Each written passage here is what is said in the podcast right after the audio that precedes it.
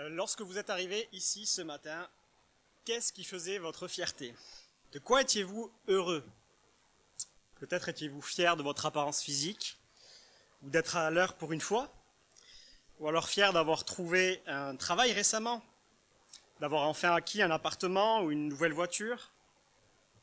Étiez-vous fier euh, d'arriver ce matin en tant que fiancé, ou tout jeune marié, ou avec vos enfants qui sont les plus beaux du monde? Étiez-vous fier de votre réussite à vos examens, de l'approbation et la reconnaissance dans votre travail? Bref, qu'est-ce qui fait votre joie en ce moment? Mais il y en a certains ici pour qui ce matin était plutôt synonyme de tristesse et de déception. Dépression, solitude, travail ingrat ou pas de travail, pas de perspective, d'avenir. Un patron ou des collègues qui nous font péter les plombs, qui nous rendent la vie dure, des enfants difficiles, une belle famille qu'on ne supporte plus, une relation sentimentale qu'on espère toujours mais qui ne vient pas, un divorce qui nous hante, un mariage sur le point d'exploser, la maladie qui vient bouleverser notre existence du jour au lendemain, ou le souvenir indélébile de celui ou celle dont on n'entendra plus jamais la voix. Malgré le fait que vous et moi, nous puissions être fiers et heureux pour tout un tas de raisons, nous nous sommes tous levés ce matin dans un monde brisé, fragile et éphémère. Nous cherchons tous le bonheur, mais nous plaçons notre fierté dans des choses qui, d'un claquement de doigts, peuvent nous être ôtées. Qu'est-ce qui nous reste? Qu'est-ce qui nous reste lorsque ce qui faisait notre joie et notre fierté s'effondre? Que pouvons-nous espérer? Et chrétiens ou pas, nous sommes tous concernés ce matin. Parce que nous avons chacun et chacune à affronter les difficultés de la vie. Et, parce que nous recherchons tous des moyens de retrouver de l'espoir. C'est pourquoi le texte de ce matin, le texte de la Bible que nous allons regarder de plus près maintenant, mérite toute notre attention.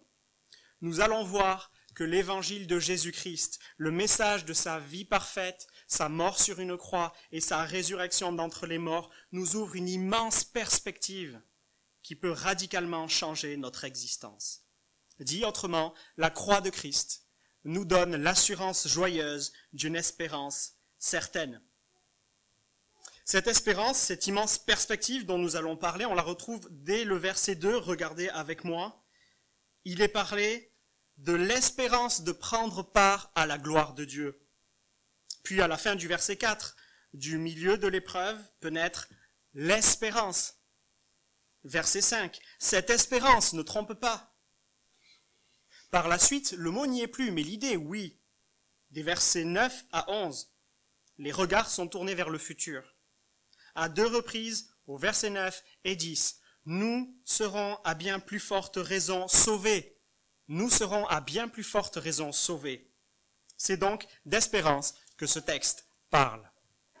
Et en lien avec les trois parties que vous trouverez sur votre bulletin, nous verrons premièrement sur quoi cette espérance se fonde, versets 1 à 4. Deuxièmement, comment en être certain, versets 5 à 8. Et enfin, qu'est-ce qu'elle doit susciter en nous, cette espérance, versets 9 à 11. L'espérance acquise par la croix. L'espérance, on en parle dès le début de ce passage, à la fin du verset 2. Et nous plaçons notre fierté dans l'espérance de prendre part à la gloire de Dieu. Qu'est-ce que c'est que cette espérance? Sur quoi elle se fonde? Regardez bien le mouvement ici. Quel est le point de départ? Ainsi donc, verset 1, déclaré juste sur la base de la foi, ça, c'est le point de départ, on y reviendra. Nous avons la paix avec Dieu. Conséquence principale, la plus importante. Cette paix, ou cette réconciliation dont on parle à la fin de notre passage, elle est rendue possible par l'intermédiaire de notre Seigneur Jésus-Christ. Et elle est qualifiée au verset 2 comme étant une grâce. Nous avons accès par la foi à cette grâce.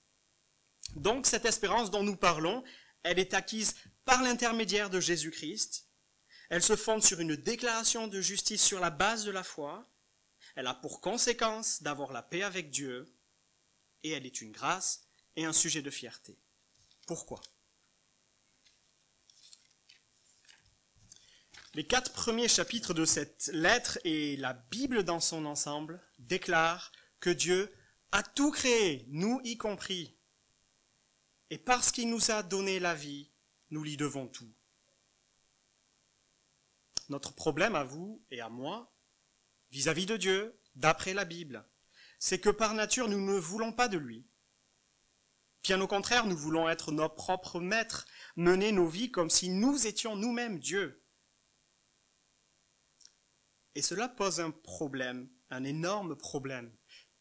Précisément parce que si Dieu est Dieu, ne pas le reconnaître comme tel est l'offense la plus terrible, la plus grande à sa personne, et c'est ce que la Bible appelle le péché. Et la conséquence terrible de tout ça, c'est que le Dieu qui nous a créés pour lui, et pour notre bien et pour notre joie est aussi celui qui est en colère contre nous, avec raison, à cause de notre rébellion. Comment parler d'espérance à ce point? Il n'y a aucun moyen de nous en sortir devant un Dieu parfaitement juste et saint. Nous sommes coupables devant lui, séparés de lui, et pourtant, nous lisons, regardez verset 2, à la fin, qu'il est possible de prendre part à la gloire de Dieu, c'est-à-dire de pouvoir être en relation avec lui. Comment c'est possible?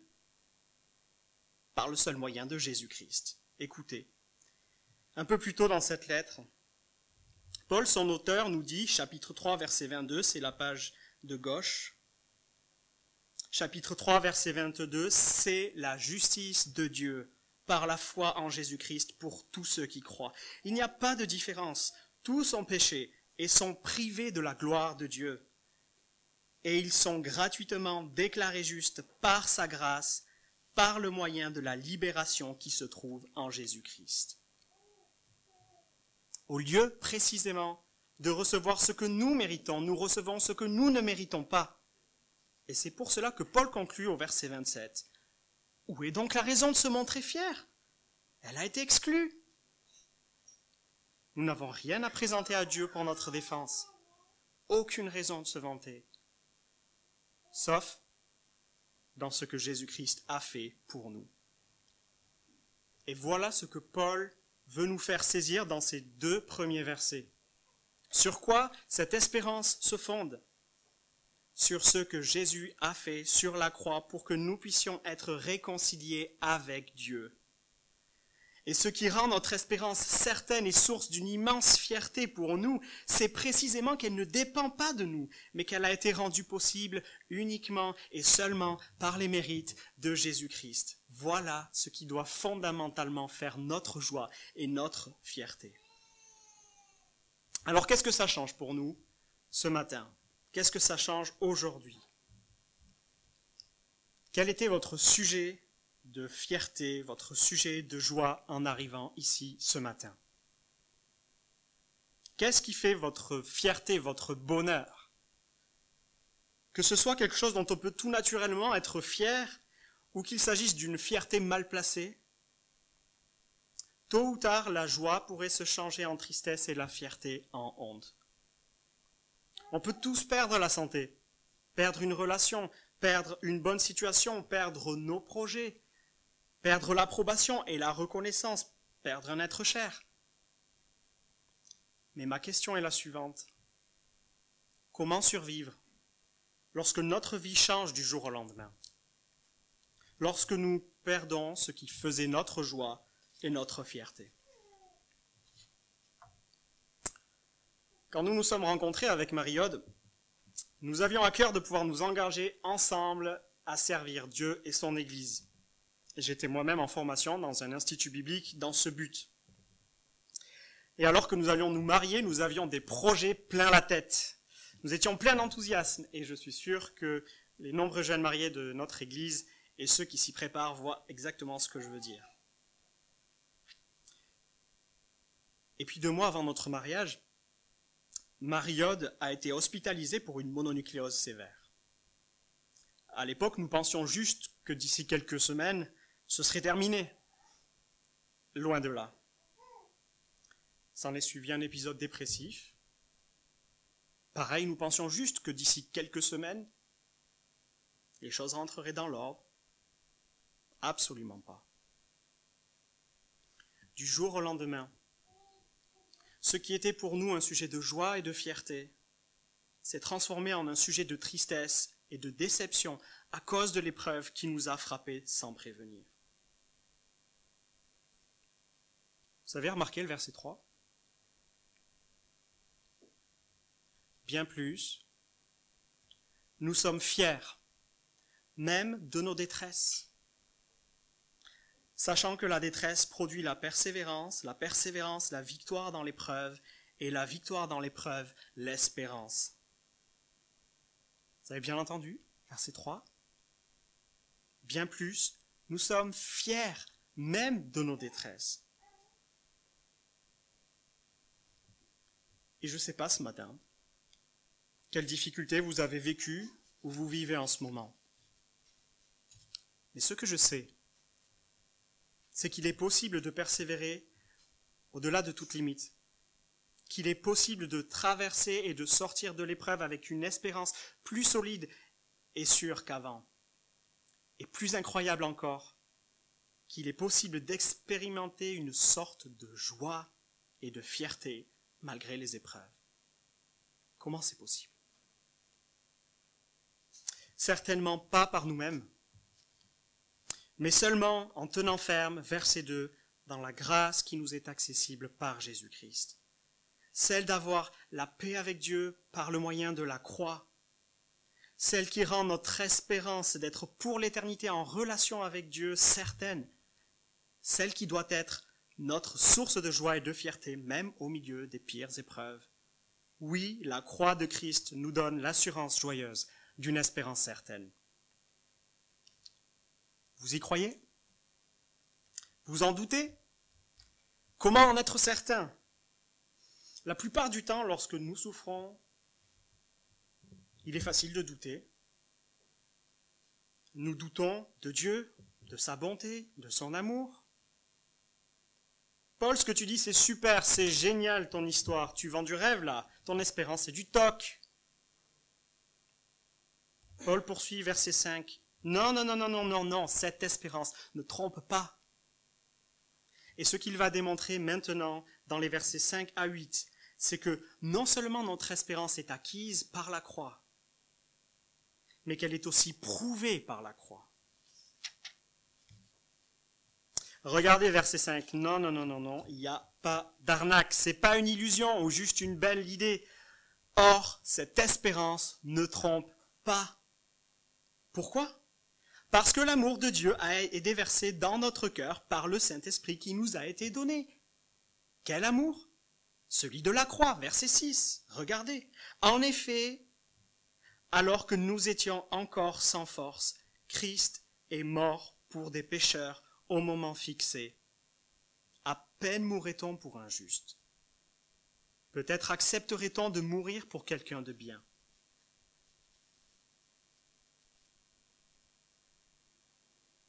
Un héros national. Jamais la France n'oubliera son héroïsme, sa bravoure, son sacrifice. Quelques grands titres pour parler du gendarme Arnaud Beltrame. Il y a tout juste deux mois, vous avez certainement tous entendu parler de cette histoire. Cet homme s'est échangé avec une otage de l'attentat de Trèbes dans l'Aude pour qu'elle puisse être libérée. Il l'a fait au prix de sa propre vie.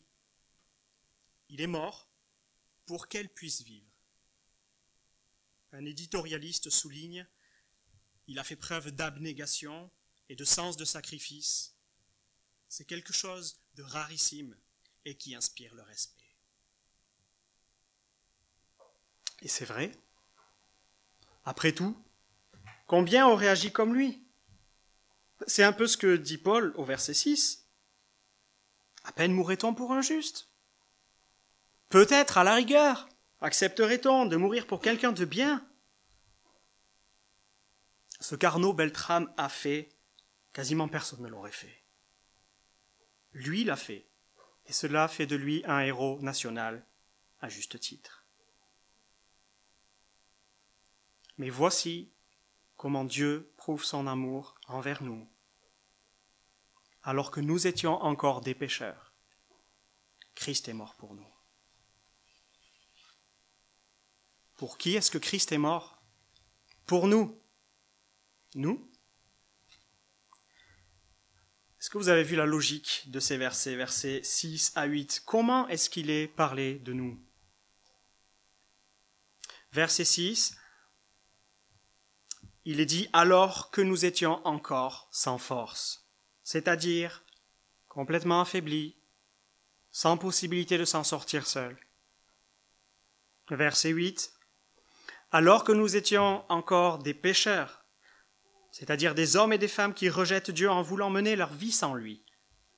Et encore un peu plus loin, au verset 10, lorsque nous étions ses ennemis, méritant sa juste colère. Pour qui est-ce que Christ est mort? Pour vous et moi. Pas pour des gens bien, pas pour des gens aimables.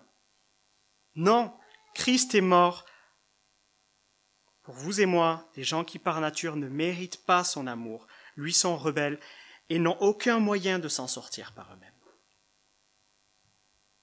Voici pourquoi. Voici pourquoi l'espérance acquise par la croix n'est pas une arnaque. L'amour vertigineux de Dieu prouvé par la croix. C'est cette sorte d'amour, verset 5, que Dieu qui est déversé dans notre cœur par le Saint-Esprit qui nous a été donné, c'est ce qui fait que notre espérance ne trompe pas, malgré la réalité des difficultés dans chacune de nos vies. Et plus encore, c'est justement, c'est l'espérance acquise et prouvée par la croix qui vient changer notre regard sur ces situations. Quand avez-vous douté de Dieu, de sa bonté, de son amour pour la dernière fois?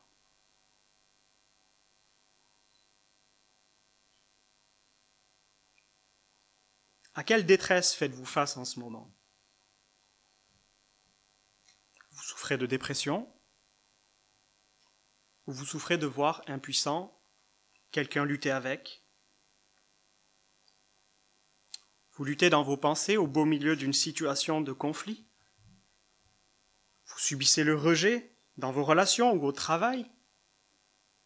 Vous désespérez de trouver un travail ou même d'avoir une perspective d'avenir?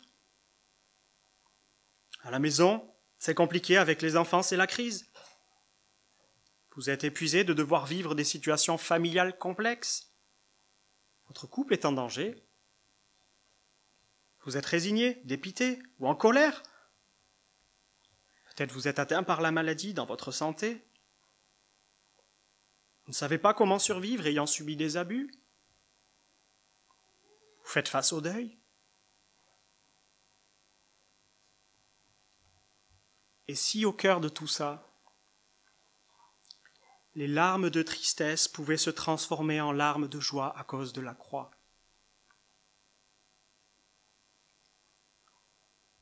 Notre regard commence à changer lorsque nous regardons ailleurs qu'à nous-mêmes.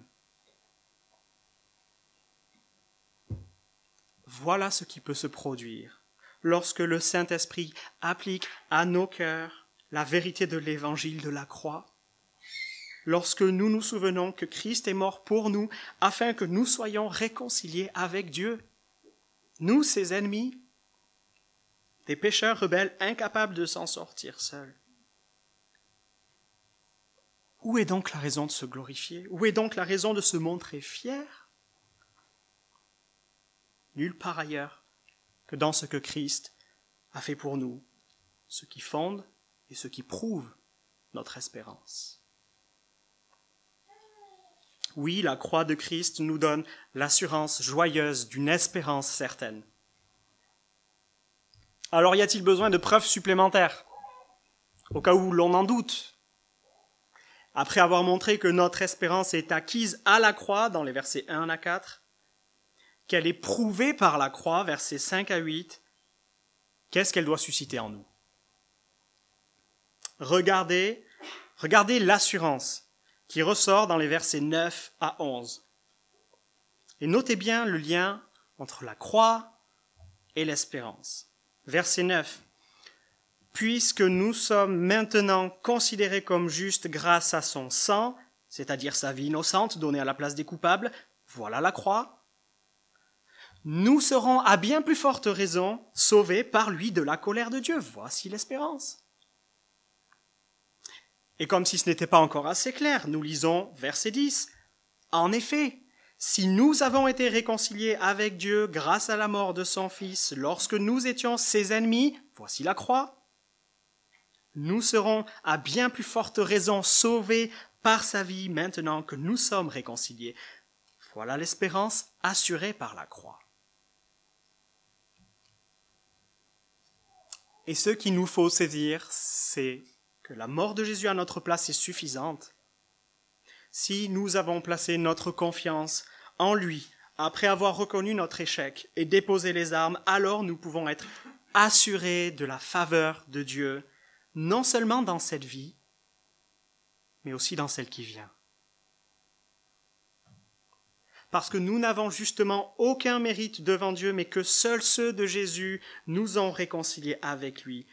Clairement, notre espérance est assurée sur la base de la croix. Alors, quelle sorte de réponse est-ce que cette vérité doit produire en nous? Regardez comment Paul termine cette section, verset 11. Bien plus, nous plaçons notre fierté en Dieu. Bien plus, nous plaçons notre fierté en Dieu par notre Seigneur Jésus-Christ, par qui maintenant nous avons reçu la réconciliation. Qu'est-ce que l'espérance doit produire en nous? Une immense assurance, pleine de fierté à cause de la croix.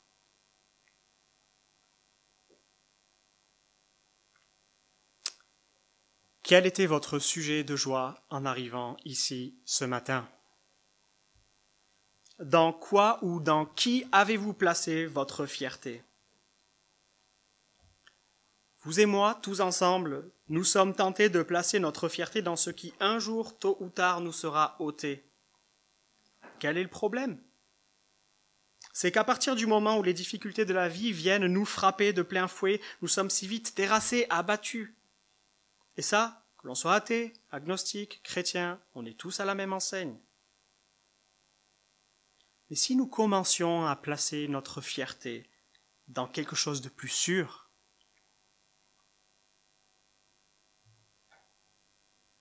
peut-être vous êtes en plein dedans ce matin. Éprouvé, triste, déçu ou résigné face à des situations qui vous dépassent complètement. Peut-être que vous doutez de Dieu et de sa bonté. Parfois c'est vraiment difficile est vraiment difficile, je peux l'imaginer. Mais si nous commencions, ne serait-ce qu'un instant, par arrêter de regarder à nous pour regarder là où Dieu prouve sa bonté envers nous. Ce matin, Dieu veut remettre devant nos yeux ce qui nous ouvre une immense perspective qui peut radicalement changer notre existence aujourd'hui une espérance certaine, comme nous l'avons vu, acquise à la croix, prouvée par la croix, assurée par la croix. Une espérance qui produit en nous cette sorte de fierté heureuse, pleine d'humilité et de reconnaissance à cause de la croix. Une espérance qui nous permet de traverser les épreuves de la vie sans être condamnés au désespoir qu'au milieu des larmes de tristesse, notre force soit les larmes de joie à cause de la croix. Amen.